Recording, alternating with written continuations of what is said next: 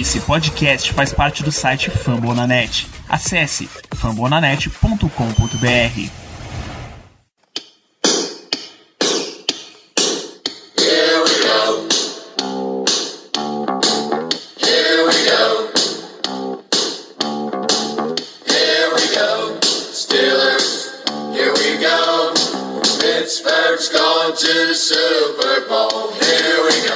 bem, pessoal? Estamos começando mais uma edição do Black Yellow Brasil Podcast, o episódio 144 desse podcast falando sobre Pittsburgh Steelers para todo o Brasil, direto de fambonanet.com.br, Deezer, Spotify, iTunes, Google Podcast, é, contratação, demissão, essa loucura toda que tá essa free agency. Eu sou Danilo Batista, seu host atarefado com tantas atualizações e estamos aqui para mais uma semana para completar as contratações do Pittsburgh Steelers, porque a gente precisava mesmo, né?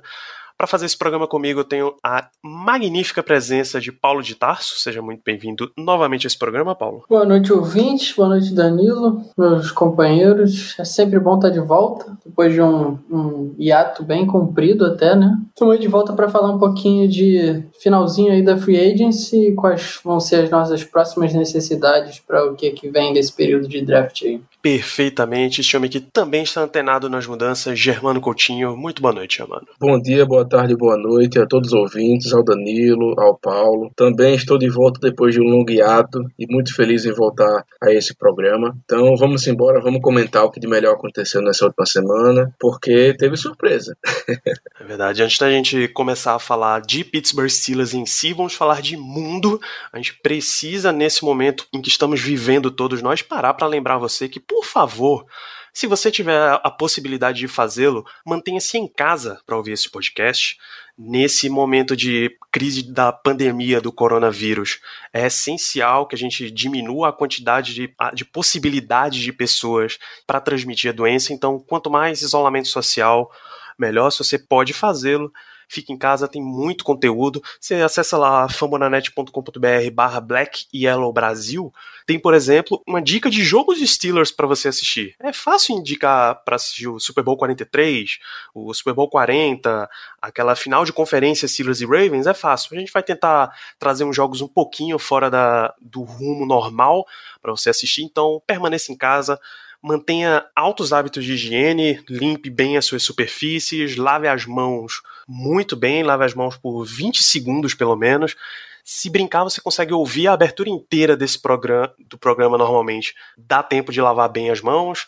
Se você tiver sem possibilidade de usar água e sabão para lavar as mãos, dá um álcool gel. Então mantenha-se sempre limpo, mantenha-se isolado e mantenha-se informado, porque a gente vai falar de Pittsburgh Steelers nesse episódio. Vamos manter a ordem cronológica que as coisas aconteceram, falar das nossas três contratações, as três caras novas que estão no Pittsburgh Steelers.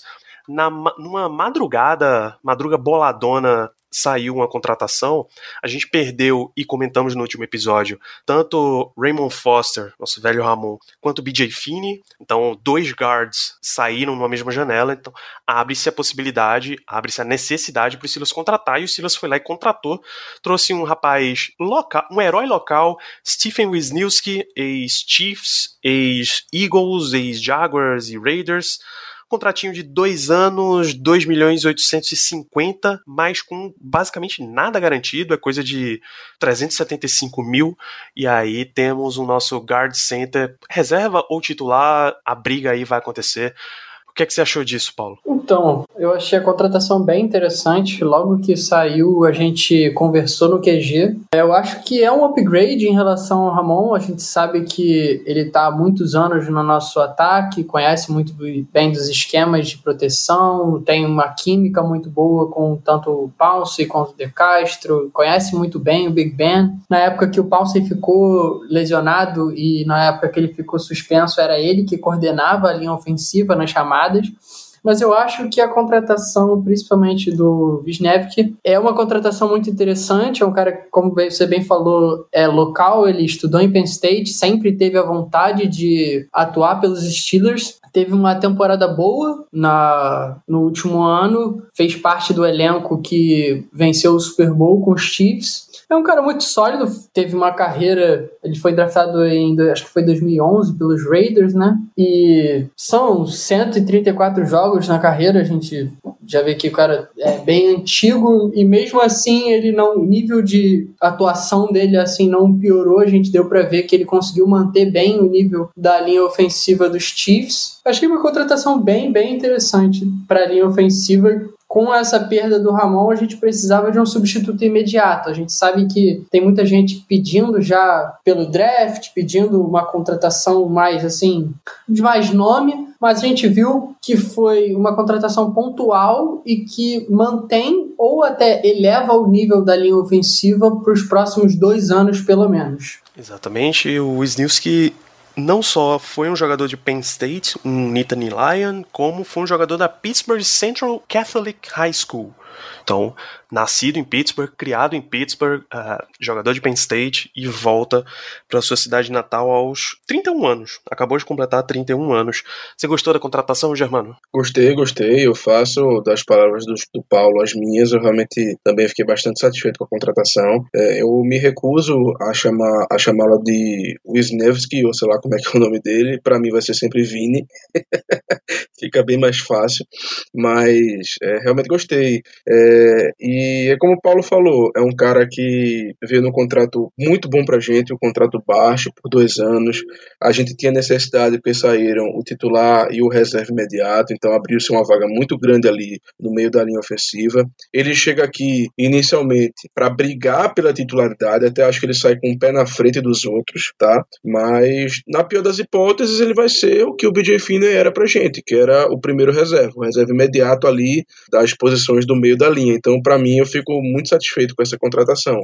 Eu estou curioso para saber o que os Steelers vão fazer quanto a essa posição, porque, é como eu falei, com a saída do, do Ver Ramon e com também a saída do BJ Finney, como abriu uma vaga muito grande ali no meio, a gente tem a possibilidade de, de botar o Vini logo de titular, a gente tem a possibilidade de mexer mais na linha, pegar o Matt Filer e botar pro meio, como ele fez contra o Rams na temporada passada, puxar o Chucks ali para a vaga de right tackle, enfim, a gente tem uma, uma certa flexibilidade que me intriga bastante para essa temporada, para essa próxima temporada no caso. Então estou bem curioso para ver o que vai acontecer. Eu particularmente não gosto da ideia de mexer em Matt Filer, trazer ele para o meio, trocar o right tackle. Se você já tem um jogador que é da posição, seja o Wisniewski, seja um draftado left guard, quem ganhar essa disputa, eu acho melhor você manter quem tá cada um na sua. Mesmo que mesmo que Matt Filer tenha tido um bom desempenho lá contra o Rams, e a gente sabe o poder que tinha a linha defensiva desse Los Angeles Rams no ano passado, mantém, mantém como tá jogando, cara. Matt Filer não foi mal na linha como right tackle, ao contrário, ele foi bem.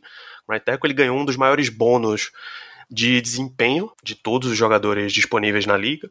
Então, é um jogador barato também, você não vai forçar muito a barra para pagar teu right tackle nessa temporada. Então, eu acho que vale a gente manter a linha exatamente como tá, só trocando a peça que a gente perdeu, que é o Raymond Foster. Vai, você vai reconstruindo a linha aos poucos, deixa dois disputando essa vaga de left guard, deixa os três disputando a vaga de right tackle, hoje Chooks, Matt, Fa Matt, Chooks, Matt Filer e o Zach Banner, tem três caras, três nomes disputando a vaga de right tackle, a gente pode dizer. Então deixa mais ou menos essa configuração que já tá e vamos, vamos seguir em frente.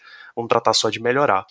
A verdade é que eu acho que tá todo mundo disputando todas as vagas ali desse, desse grupo que a gente mencionou. Porque o próprio Matt Filer, é, eu nem sabia disso, mas o Paulo Ayrton comentou no QG. O próprio Matt Filer começou a carreira dele em Pittsburgh como guard do practice squad. Ele, apesar de ter atuado como tackle no college, ele começou a carreira dele nos Steelers como guard. Então, o, o Okorafor atuou tanto de offensive tackle quanto no offensive guard no college. O, o Zach Banner foi draftado como offensive guard, apesar daquele tamanho gigantesco, sim, ele foi draftado como guard quando ele era lá de USC e tipo atua também como offensive tackle, então eu acho que vai ser uma briga boa. A única pessoa que não joga de offensive tackle é o recém-contratado, mas eu acho que é tudo uma opção, é jogar lá eles para brigarem no camp e a gente vê quem vai se sair melhor. Na minha opinião, também era mais mais jogo manter o Filer de right tackle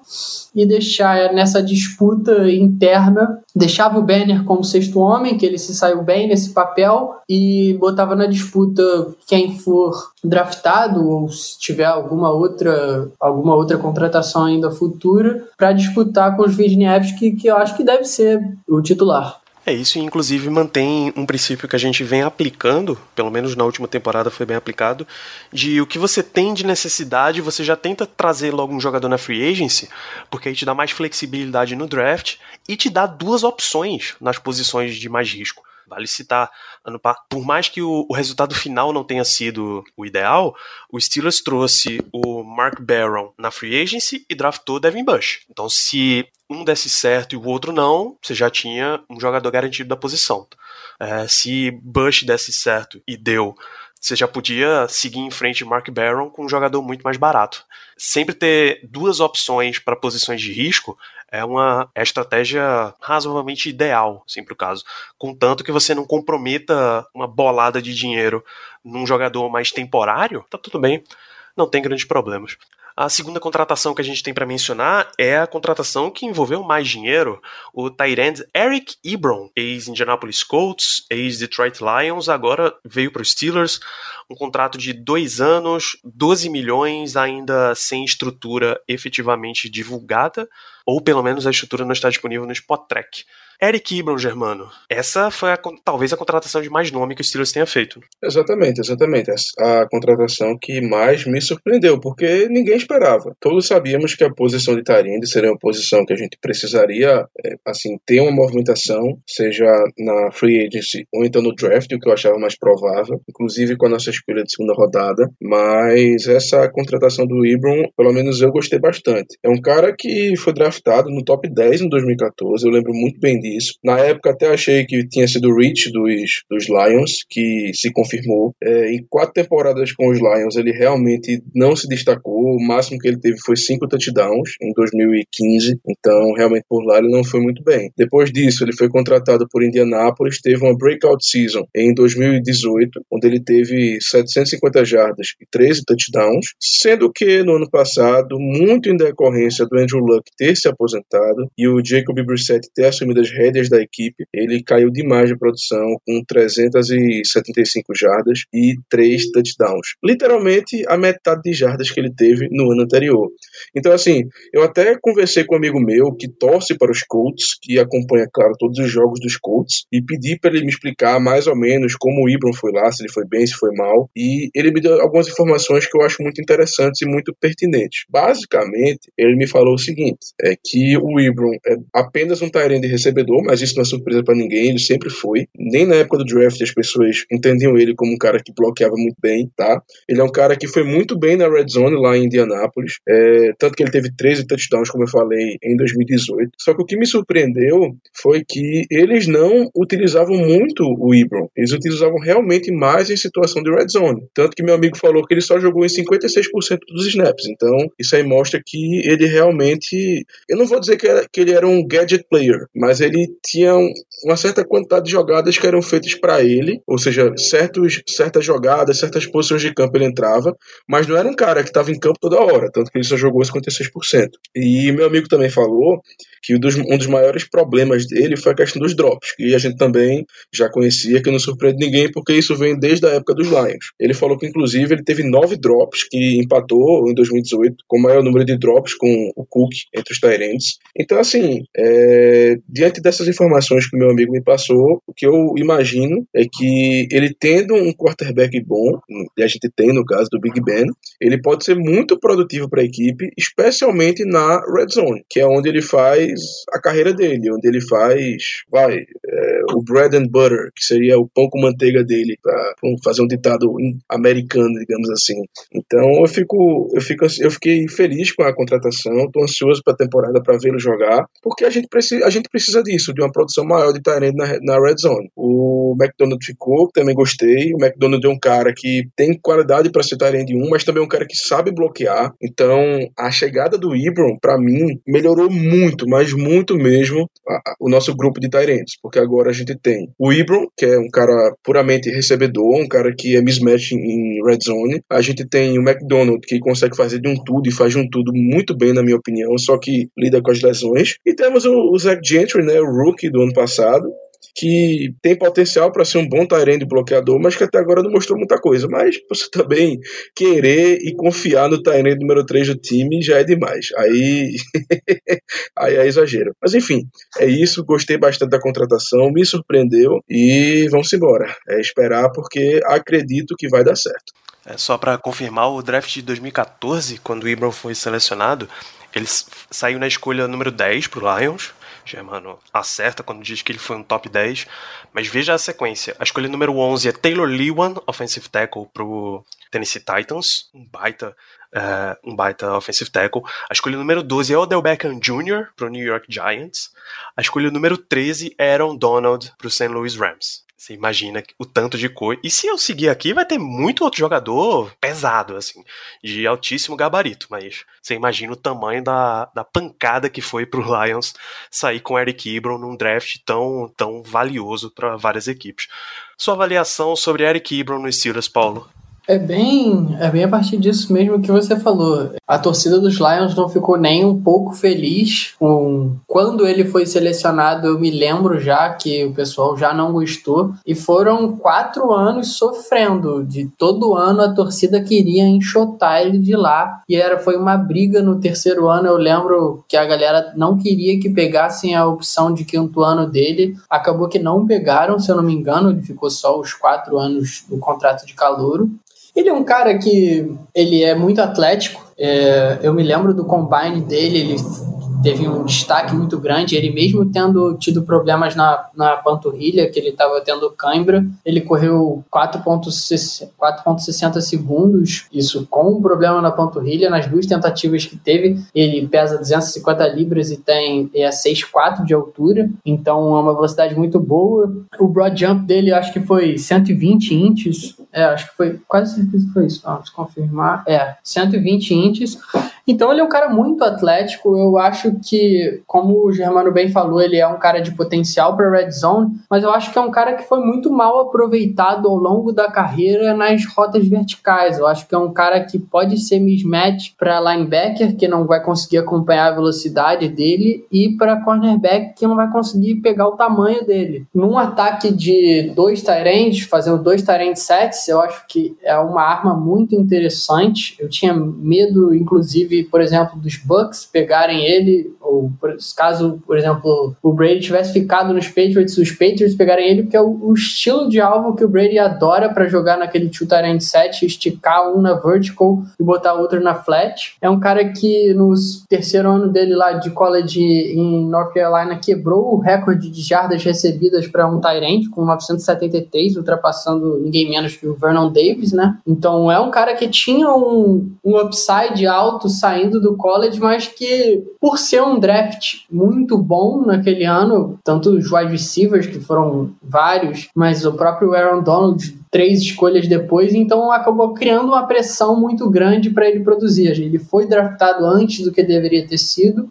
e acabou tendo essa carreira meio meh lá em Detroit. No primeiro ano dele lá em Indianápolis, ele teve esse breakout season, foram 110 targets, 66 recepções e como o Germano falou, já falou 13 touchdowns. Foi um cara bem acionado lá na red zone, principalmente por conta do tamanho dele. E eu acho que ano, no ano passado eu tinha ele no fantasy. Então, para além, eu ficava acompanhando diariamente as notícias sobre, eu acho que para além disso de o Brissett não ser aquele quarterback que joga as bolas, os passes difíceis, que é aquele cara que fica segurando e tal, e eles ficaram dividindo muito o snap share dele. Ele dividia tempo com o Jack Doyle, com o Mo Ali Cox, que é um outro Tyrande bloqueador lá de Indianápolis, então ele não estava em campo na maior parte do tempo ele lidou com muita lesão no último ano. Ele falou, ele mesmo disse que não esteve saudável a, a temporada inteira e que ele tinha se preparado para estar tá voltando 100% nessa nova temporada. Então eu acho que é uma contratação bem interessante, apesar de não ter sido uma temporada produtiva, eu achei que o valor foi bem condizente, a gente não sabe ainda a estrutura, mas dois anos, 12 milhões é 6 milhões. O Jesse James, que é um, um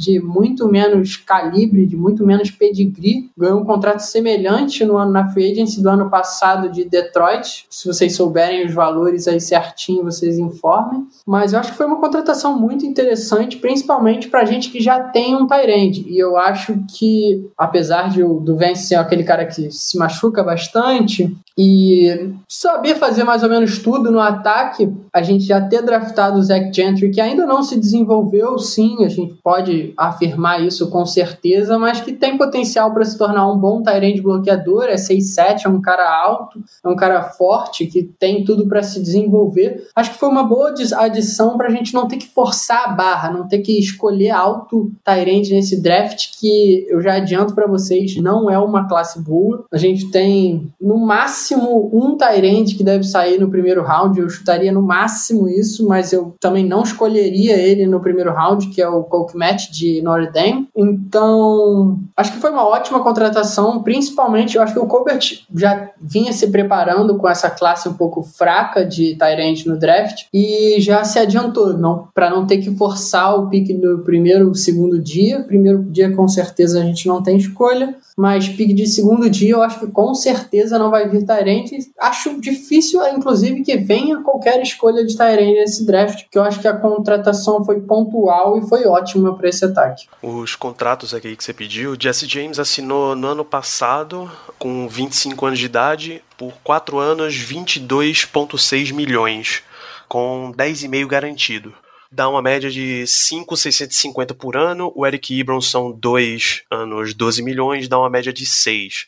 É bem parecido. O curioso é que em 2018 o Eric Ebron assinou com o Colts exatamente esse mesmo contrato. Quer dizer, basicamente esse mesmo contrato foi dois anos, 13 milhões dessa vez.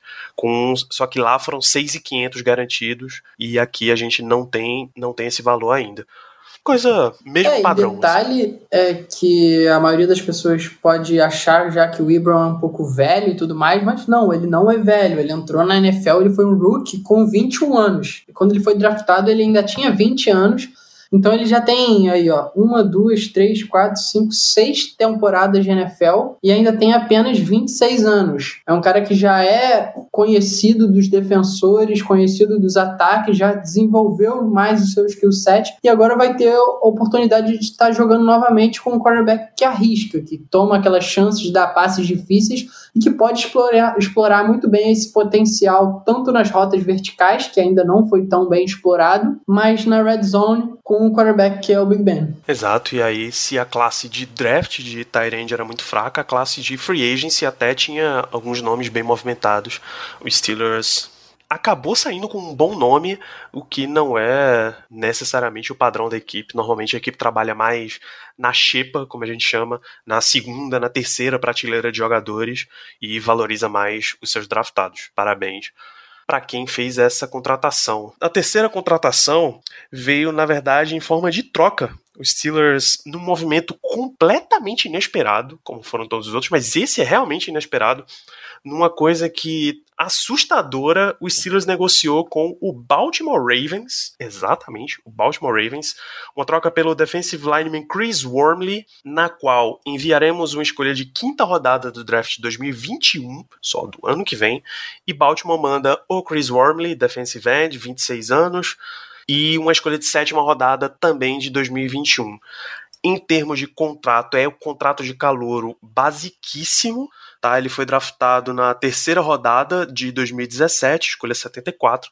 Então, é aquele contratinho de 500 mil, 600 mil, coisa ridiculamente barata, só em 2020 que pula de. Só esse ano que pula, na verdade, para 2 milhões. Mas nada assustador também. Então, Chris Wormley é o nosso novo contratado. Essa é só a segunda troca na história entre Steelers e Ravens. A, a última aconteceu em 1997. Rapaz. Abril de 1997, o jogador foi Jason Simmons? Não, não, não. É, Bernard Daphne e uma escolha de sétima rodada foi para o Baltimore Ravens. Era um jogador de linha ofensiva. Então já tem muito, muito tempo que essa troca, que a troca entre esses dois times não acontece.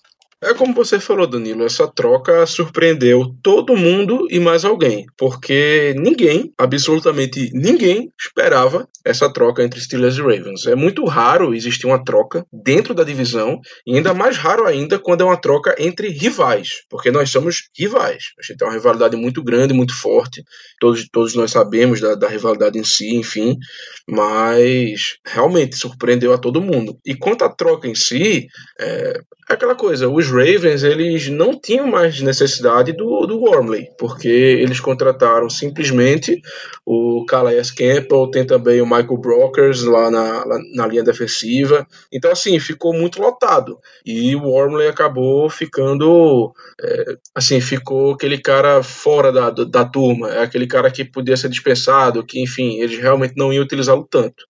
É, é, um cara que eu até conversei também com um amigo meu que é do Ravens. Ele me disse basicamente que era um cara usado na rotação, que era um cara que ia bem contra o jogo terrestre ali pelo meio. Acho que também não era nada de especial, mas, mas enfim, que fazia o trabalho dele direitinho. Então, assim, não vou dizer que gostei exatamente da troca, mas também não vou dizer que achei ruim. Achei normal. É um cara que vem, como o Danilo falou, custando 2 milhões, um ano de contrato basicamente. Se não for bem, não volta mais. Não temos é, muita obrigação com ele. Então, diante da, da saída do Hargrave, que deixou um espaço ali no meio, é mais um cara para disputar, um cara que vai disputar com o Isaiah Bugs, vai disputar com o Dema Colors, enfim. É, o que não retira, de novo, o que não retira a nossa necessidade de defensive tackle no draft, tá? Na minha opinião, não retira. Mas foi uma contratação interessante, não achei ruim de novo. Vamos ver o que, que o Wormley tem aí para mostrar pra gente, para para desempenhar dentro de campo. E só uma, uma pequena, um pequeno comentário sobre, sobre essa troca que eu achei bem interessante foi que o, o Cam Hayward ele comemorou no Twitter, né? Falou, marcou o Wormley e falou assim: Isso aí, vamos embora, Wormley, vamos, vamos, vamos, vamos para cima. E aí o Matthew Judon, que é o jogador dos Ravens, acho que ainda tá nos Ravens, né? Mas enfim, ele marcou assim, ele respondeu ao Cam falando assim: Não, é, nada disso, não sei o que e tal. Ele não gosta muito de você, Cam. O o Wormley não gosta de você. Aí o próprio Wormley respondeu ao Judon dizendo que não, que de, que de que a partir de agora que ele não gosta é do Judon, que é rival, que ele gosta do Cam porque tá no time dele. então achei bem interessante essa troca aí. E enfim, é, vamos esperar. Das três contratações, que eu vamos considerar que isso aí foi uma contratação, é a que eu menos estou esperando algo, sinceramente. Eu não estou esperando muita coisa do Wormley, não. Paulo, você tem alguma expectativa que não seja, abre aspas, um jogador de rotação, fecha aspas? É, eu não vejo como ele pode se tornar muito mais do que isso. Eu lembro dele em Michigan. Ele era. Michigan joga numa 4-3, mais meio mixada também, mesmo esquema mais ou menos que a gente joga, a gente joga 3-4, só que hoje em dia já não tem mais isso muito de 3-4 ou 4-3, mas enfim, ele atuava, ele vai funcionar, fazer o papel de 5-tech aqui na nossa defesa, tem o mesmo basicamente skill set do Ken Hayward, do, do do Stefan Tuitt. É mais ou menos no mesmo molde, tanto de tamanho quanto de atleticismo. Ele era um cara que foi até bem atlético no draft dele. Ele era aqueles Spark Athletes que os, os Steelers gostam até bastante. Mas foi um cara que não produziu, apesar do atleticismo, não produziu muito nos 39 jogos de carreira dele na NFL. Por mais que ele tivesse atolado por trás do depth chart, a gente sabe que a defensive line dos Ravens sempre foi muito forte, mas ele ele teve só 54 tackles, 4 tackles for loss, 9 quarterback hits e 2.5 sacks, então uma produção bem assim abaixo. Ele não é um jogador que muita, eu vi muita gente comentando que era para substituir o Javon Hargrave. Não, o Javon Hargrave joga, jogava de, de zero tech e three tech, que não faz muito o, o papel, mais ou menos, que o Wormley pode acrescentar. Ele tá no mesmo molde do Tyson Alualo, do, do Cam Hayward Do Stephen Tuitt mesmo. Ele era um cara que até teve bons números lá em Michigan, mas que, assim, foi escolha de terceiro round, não tinha tanto, assim, hype em cima dele. Estourou lá em um ano e aí ganhou certa atenção quando ele teve lá em 2015 14.5 tackles for loss. Mas eu acho que é isso, é uma peça para rotação, é um contrato baixo ainda. Se não voltar, se não tiver um ano bom, não volta no ano que vem. Eu achei que foi uma boa adição, mas que também não tira essa necessidade, como o Germano bem pontuou, não tira essa necessidade de defensive tackle no draft, mesmo que seja lá para o segundo, terceiro dia, mas um defensive tackle mais nos moldes de do próprio Javon Hargrave, que tem um skill set diferenciado em relação ao Stephen Tucci e o Kim Hayward, né? Então, acho que é isso. É um cara para rotação e nunca é demais ter um cara que torce para os Steelers no elenco. A gente já viu que o Wisniewski torce, sempre torceu, é, é de Pittsburgh, torcia para os Steelers. E como bem o Ricardo falou, pontuou lá no nosso grupo, ele falou que quando ele foi para Michigan, ele era fã do Larry Foote e do Lamar Woodley. Então, assim, nunca é demais ter alguém que se espelhava em dois grandes jogadores dos Steelers e que assistia tape deles e sempre torceu para os Steelers. Acho que é uma contratação válida, contratação não, uma troca, mas que é um cara para rotação. Não vamos botar as nossas expectativas lá em cima, porque eu acho que é basicamente isso, um cara para rotação. Perfeitamente. Então, a vaga de defensive tackle continua em aberto. Das nossas, a gente vai falar agora mais ou menos das nossas necessidades, né? O que é que ficou em aberto ainda no Steelers? Claro que Javon Hargrave é que está o maior buraco. O que está em aberto também ainda é outro jogador de interior de linha ofensiva, como a gente já mencionou na, na parte da contratação do Wisniewski. Tyrande a gente fechou, basicamente. Estamos com três três Tyrants senior, quer dizer, dois Tyrants senior e um junior, dá para classificar assim. O que que, que, que vocês ainda avaliam que dá para que dá para ir buscar na free agency ou que a gente vai esperar para o draft? Se vocês puderem elencar também em ordem de importância, eu agradeceria. É, para mim, a maior necessidade depois dessa leva de free agency é outside linebacker, OLB. Para mim, claro, existe espaço para discussão, é claro, só que na minha opinião é, é principal need porque a gente tá com quatro OLBs no elenco hoje em dia, que são o TJ Watt, o Dupree, o Ola e o Skipper. Dentre esses, o Dupree tá na tag, ou seja, basicamente um ano de contrato. O TJ Watt ainda tá no contrato de rookie e com certeza vai levar muito dinheiro numa, numa renovação. E além dele, nós temos o Ola, que se machuca, não joga, não tem muita experiência, pá, não, assim, não, a gente não viu muito dele ainda, viu alguns flashes interessantes, mas também ele não se provou ainda. E o Tuzera Skipper pior ainda, que basicamente não jogou. Então, exceto o TJ Watt, é, as outras três posições, na minha opinião, são certas incógnitas, por motivos diferentes. Como eu falei, do Pri por ter apenas um ano, o, o, o Ola por se machucar um pouco demais, assim, não ter, não ter, um não ter tido um desempenho, é, como eu posso dizer assim, mais sólido, e o Skipper que basicamente não jogou. Então, para mim, o LB fica como a primeira necessidade, a primeira need. Acho que foi muito bem pontuado, Germano. Eu não tinha nem parado para pensar nisso, mas a gente está muito, muito, muito escasso mesmo em OLB. Apesar do TJ Watt e o do vieram fazendo um bom trabalho. O Dupree mais nessa última temporada ele foi era sólido de average para melhorzinho nas outras temporadas. E nessa última temporada ele teve uma boa temporada mesmo. E o Watt a gente já sabe que vai precisar de uma renovação logo e vai ocupar uma grande parcela do cap, que a gente está sempre enrolado, mas que o cap é uma mentira, como vocês sabem. E acho que de fato o Ed talvez seja a maior necessidade dessa equipe equipe. Mas eu acho que atrelado a Ed tem uma necessidade latente de um outro wide receiver. Eu acho que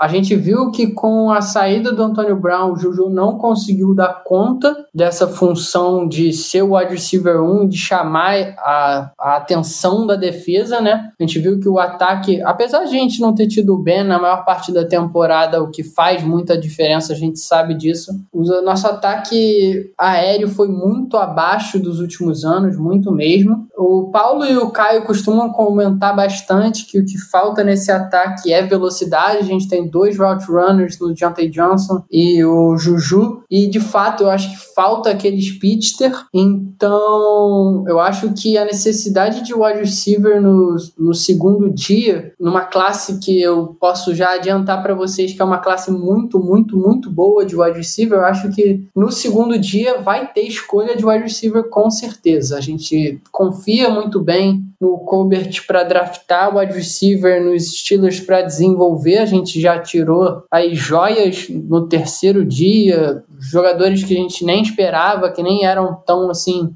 bem quistos pelos analistas no geral. Então acho que a posição de wide receiver ela precisa ser muito muito privilegiada nesse draft, porque eu acho que se não tiver um outro jogador para poder cumprir esse papel de outside receiver, eu acho que o ataque vai ser muito limitado e vai ficar difícil mais uma vez para a gente conseguir desenvolver qualquer coisa. Porque se não tem jogo aéreo, eu acho que fica mais fácil para botar um monte de gente no box. A gente não tem um jogo terrestre assim absurdo, não temos mais o Levon Bell. A gente tem aí uma cambada de cara mais ou menos, James Conner, Jalen Samuels e blá, blá, blá. E aí, esses caras que não resolvem, a gente sabe que não resolvem. Então acho que o wide receiver tá aí batendo com o Ed. Talvez não seja tão gritante assim a need, mas eu acho que nesse nessa nossa primeira escolha eu acho que deve ser BPA, deve ser entre Ed e o wide receiver. Eu acho que ele deve ir, o que tiver disponível lá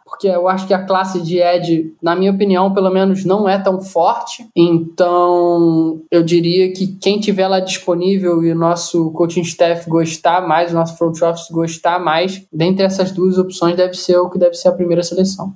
Peraí, Jama, deixa eu te perguntar, Paulo, se a, a classe de wide receiver é relativamente mais profunda, você acha que o Steelers consegue sair do dia no dia 3 com um jogador com esse perfil mais de velocidade, que é o que a gente está identificando que falta? Talvez sim, mas é que eu, eu não vejo. Tudo bem que tem, tem wide receiver para todo gosto nessa classe. Eu acho que tem bastante wide receiver route runner, tem aqueles caras gigantescos, tem speedster mas eu, os Steelers, eles costumam mirar nas escolhas de primeiro dia em universidades mais tradicionais, a gente sabe, de, de Power 5 normalmente. A gente viu uma escolha assim, não tão comum do Deontay Johnson, que qual era a universidade dele mesmo? Até me esqueci agora. Que não Eu acho que era Western Virginia, uma coisa não, assim. Não, não, era Tulane, acho que é Tulane, não é não? Na Toledo, É? Toledo, Toledo, tá certo, isso. Boa.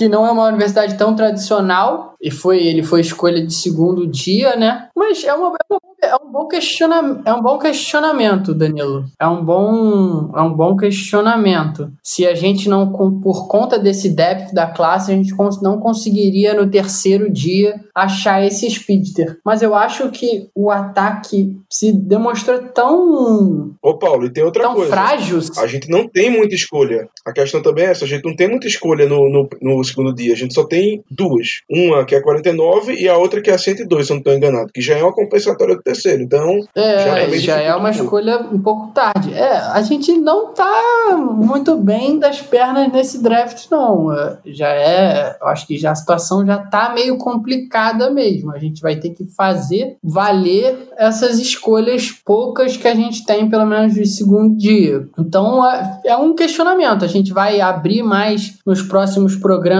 elucidar mais essas classes, tanto de Ed quanto de wide receiver para vocês conhecerem mais os prospectos e a gente podendo familiarizar mais a plateia e até os nossos próprios companheiros melhorar o nosso debate e tudo mais sobre os jogadores.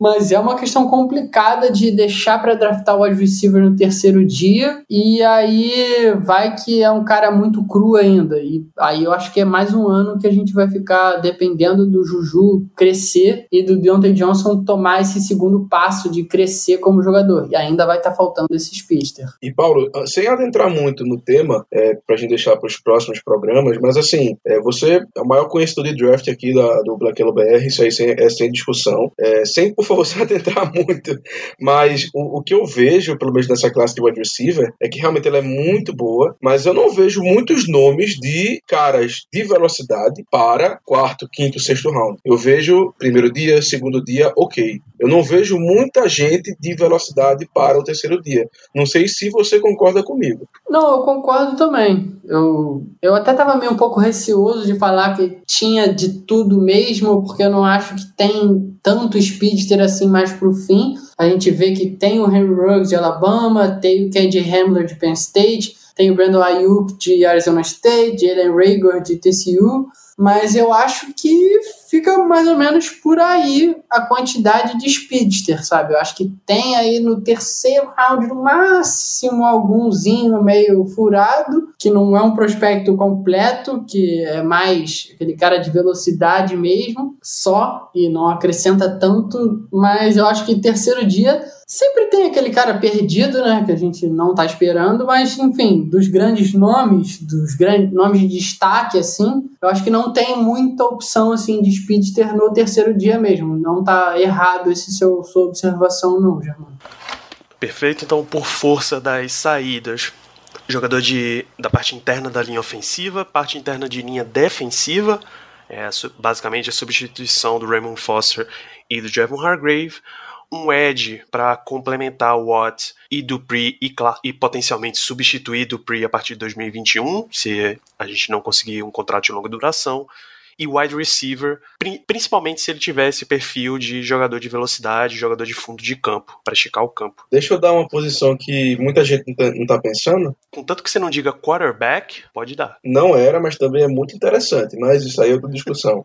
Safety. Safety é uma posição ah, que muita gente não está pensando, onde a gente tem o Minka ali, muito bom ao pro, a gente tem o Edmonds, que tem as falhas dele, mas enfim, é, vai ser o titular, escolhido pela rodada, enfim, tudo aquilo que a gente já sabe. É, renovamos com o Jordan Dangerfield, né, para mais um ano. É, o Cameron Kelly, ao que parece, não vai ficar mesmo. Então, teoricamente, abriu uma vaga. Então, safety é uma posição que, na minha opinião, a gente não está pensando muito, não está sendo muito divulgada, mas que com certeza vai ser escolhido pelo menos um jogador ali, um rookie para ele disputar essa última vaga no, no roster final, na minha opinião, pelo menos. Mas assim, é uma need para terceiro dia mesmo, para quinto round, sexto round, enfim. É um cara mais para disputar a posição mesmo, para ser reserva. É, eu acho que é bem válido essa need de safety ser comentada. Safety, pra, até porque na Dime, até que o, o o Cameron Sutton tá até cumprindo esse papel quando a gente bota mais defensive back em campo, mas o contrato dele já tá expirando e eu não sei honestamente se vão pagar ele algum valor assim, cara. Então acho que terceiro dia com certeza deve vir alguma escolha de safety ou barra defensive back, coisa do gênero. Exato. Então, acrescenta safety, vocês acrescentariam bem embaixo em prioridade linebacker também? Uma vez que Mark Barron foi embora e nenhum, ninguém veio para repor, por isso é uma necessidade baixa. É, acho, acho válido também, porque, tipo, quem a gente tem na posição de linebacker atualmente? É Devin Bush, Vince Williams e Ulysses Gil. E Ulysses porque Gilbert. o Matakevich saiu tudo bem que ele não era muito linebacker, né? ele era mais special teamer, e pelo valor que os Bills pagaram por ele, eu com certeza deixaria embora mesmo. O Barron era mais um atraso de vida do que um cara que acrescentava, mais atrapalhava em campo do que ajudava qualquer um. Então, acho que linebacker também, de certa forma, draftando um na quarta rodada, quinta rodada, não seria doideira. E eu acho que com certeza também deve. Com certeza não, mas é possível que no último dia possa vir running back, porque o contrato do James Conner tá no final. O Jalen Samuels é um cara que é mais para receber passe do que para correr. Apesar da gente ter selecionado aquele maluquinho ano passado de Kentucky, esqueci o nome dele.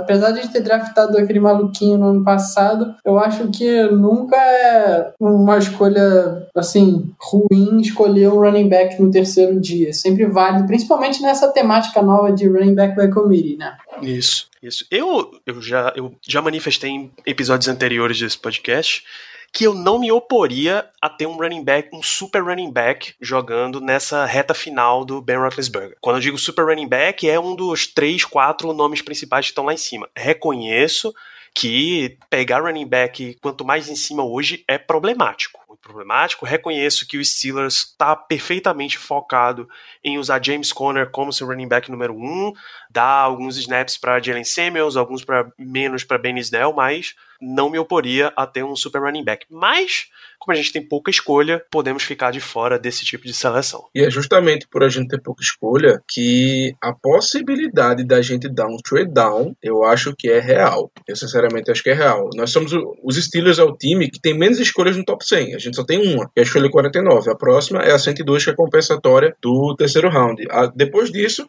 a gente tem duas no quarto round, nenhuma no quinto, uma no sexto e uma no sétimo, se eu não estou enganado. Então, assim. É exatamente isso. Seja, Pronto. Então, assim tá full e você completa com o resto. É, a gente, a gente só aqui nesse papo rápido, a gente já comentou que a gente tem necessidade importante, vamos lá, de OLB, de wide receiver speedster e de, e de, e de defensive tackle. Need intermediária, vamos dizer, é, meio da linha, da linha ofensiva, linebacker e safety. E de, e de, e de need, assim, terciária, vamos dizer, né? Supérfluo. Supérfluo, se acontecer uma cagada, um quarterback, talvez, mas assim, vamos ficar nessas essas needs principais e secundárias. Pronto, temos seis needs para seis escolhas, entendeu? E além disso, a gente sempre pega, e ainda tem running back, como a gente comentou. Então, assim, a chance da gente dar um trade down, na minha opinião, é muito forte. É muito forte. Se não tiver um cara, assim, na minha opinião, na 49, que seja um estilo, que o time realmente não se apaixone por ele, eu acho que a gente dá um trade down ali para pegar mais uma, mais uma escolha de quarta, ou então no mais, assim,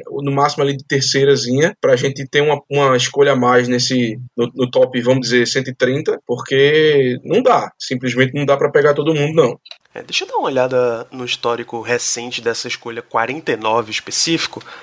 Bemba linebacker para o Colts em 2019. Em 2018, essa escolha caiu até o Philadelphia Eagles, que saiu com Dallas Goddard, tight end, até interessante.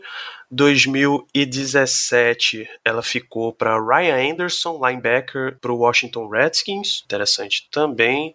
E fechar com 2016, que era do Seattle Seahawks, o defensive tackle Jaron Reed, também boa escolha. Então dá para ver que na maioria dos casos você consegue sair com um bom jogador nessa escolha 49.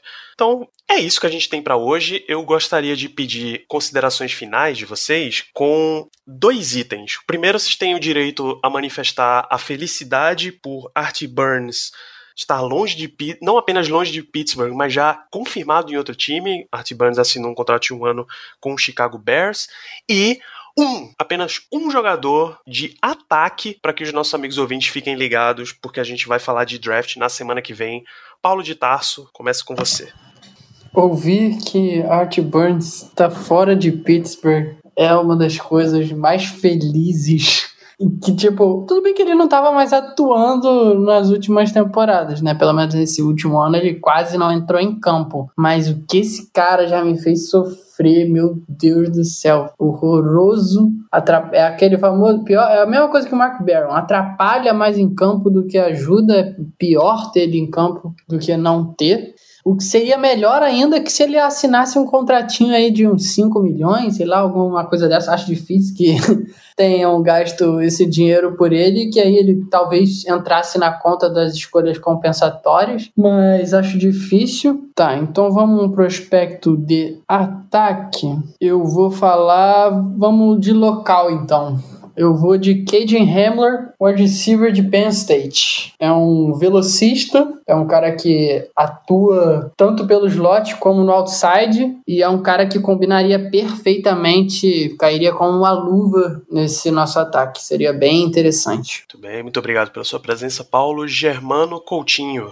Felicidade de Art Burns um prospecto de ataque e as suas considerações finais. É, o fato do Art Banks finalmente ter saído realmente nos causa certa alegria. Eu, assim, já falei várias vezes que é, não tenho nenhum sentimento ruim por ele, afinal de contas, poxa, ele jogou mal aqui, beleza, jogou, não foi, não foi tão bem, mas, assim, também nunca fez nada contra o time ou contra outro companheiro, como algumas pessoas fizeram, vamos dizer assim. Então, fico até feliz dele ter encontrado outra casa. Eu realmente espero que ele consiga ir bem nos Bears, porque é um cara que na, na época do draft ele tinha o seu potencial, um cara muito novo ainda, só realmente não deu certo aqui. Enfim, não deu certo. É, vamos lá, prospecto de ataque. Não vou mentir, é, é, nessa para esse draft, eu, na verdade, todos os drafts eu sempre foco nas posições que eu acho que os Steelers têm mais necessidade. Então, por isso que eu assisti muita tape de, de edge, de, de outside linebacker, assisti muita tape de end, já que a gente tinha uma need muito grande antes da contratação do Eric Ebron. Então, eu, eu só pego um pouco de surpresa para dar assim o um nome, mas enfim, eu vou dar.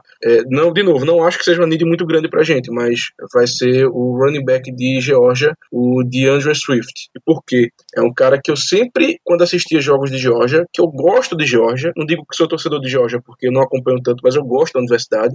É um cara que sempre, sempre, sempre me chamou a atenção. Aquele cara que, na minha opinião, tem o potencial de ser um playmaker, tá? Então, fica aí o nome dele, running back DeAndre Swift. E, última coisa, eu queria destacar a genialidade do Ricardo, que no último programa, quando você perguntou para ele, Danilo, o que é que ele pensava que os Steelers poderiam ainda fazer, ele disse três coisas. Primeiro, buscar um Tyrande. Segundo, um cara para DL. E terceiro, um cara para OL experiente. O que é que a gente faz? A gente pega o Wormley, a gente pega o Vini e a gente pega o Ibro. Então, eu bato palmas para o senhor Ricardo Rezende, porque ele é foda. Maior conhecedor do Brasil, do Pittsburgh Steelers, sem discussão. Não, o cara é chefe, né? A gente chama ele de chefe porque o cara é chefe mesmo.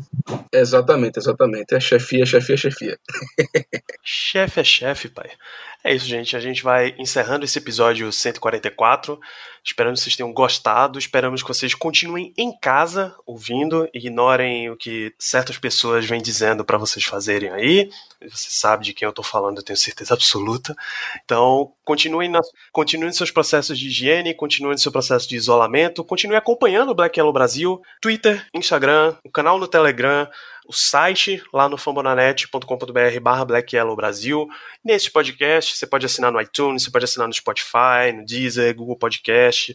Se no lugar onde você estiver ouvindo isso aí tiver a opção de avaliação, deixa lá cinco estrelas, um review gentil e sincero, ajuda a gente a chegar para mais e mais ouvintes. Voltamos na semana que vem, finalmente falando de draft, apesar desse processo meio atropelado que a NFL empurrou pra gente esse ano. A gente vai começar a falar de draft na próxima semana. Um grande abraço para todos vocês e até lá. Yeah. Uh -huh. you